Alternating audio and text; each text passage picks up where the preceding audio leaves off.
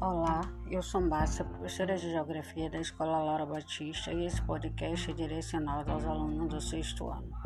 Nessa atividade dessa semana, nós temos um texto que fala dos nossos ancestrais que viveram na América e no Brasil. É, na primeira questão, vocês irão pintar com cores diferentes só os estados que foram citados no texto.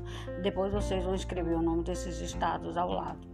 É, na letra A da segunda questão, vocês irão falar o que é um sítio arqueológico. Na letra B, dizer quais são os vestígios citados que comprovam a existência de humanos no Brasil há mais de 10 mil anos atrás.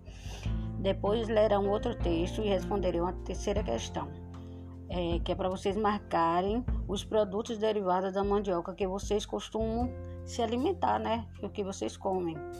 Depois lerão outro texto e responderão a quarta questão sobre biomas brasileiros. Para responder a quinta questão, vocês lerão outro texto e responderão qual área no território que o bioma caatinga ocupa e em quais estados nordestinos predomina esse bioma da caatinga, tá bom? Bom trabalho para vocês, gente. Tchau, tchau.